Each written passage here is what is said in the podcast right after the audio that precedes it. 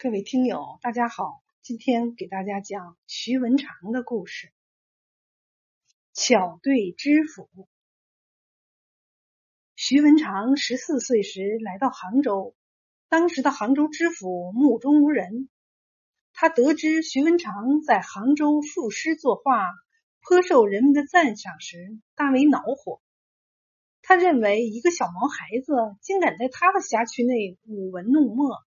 真是不知天高地厚，便派衙役将徐文长招来对句，并威胁他说：“如对不上，就驱逐出城。”徐文长镇定自若，满口答应。知府带徐文长到了西湖边，指着六合塔说出上联：“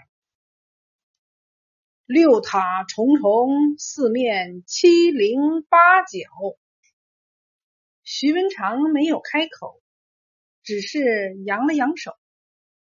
知府以为他对不上，暗自高兴。知府得意忘形的指着宝处塔，又出了上联：“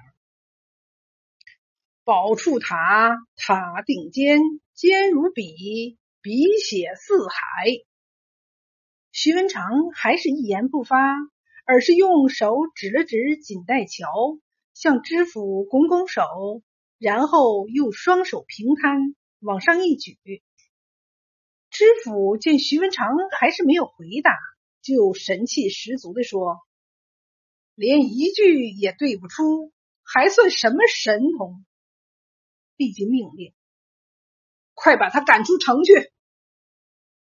这时，徐文长却理直气壮的哈哈大笑：“休得无礼！”下联早就对好了。知府怒气冲冲的说：“你敢无理狡辩，愚弄本府！”徐文长解释说：“你是口出，我是手对。手对是什么意思？”知府追问道。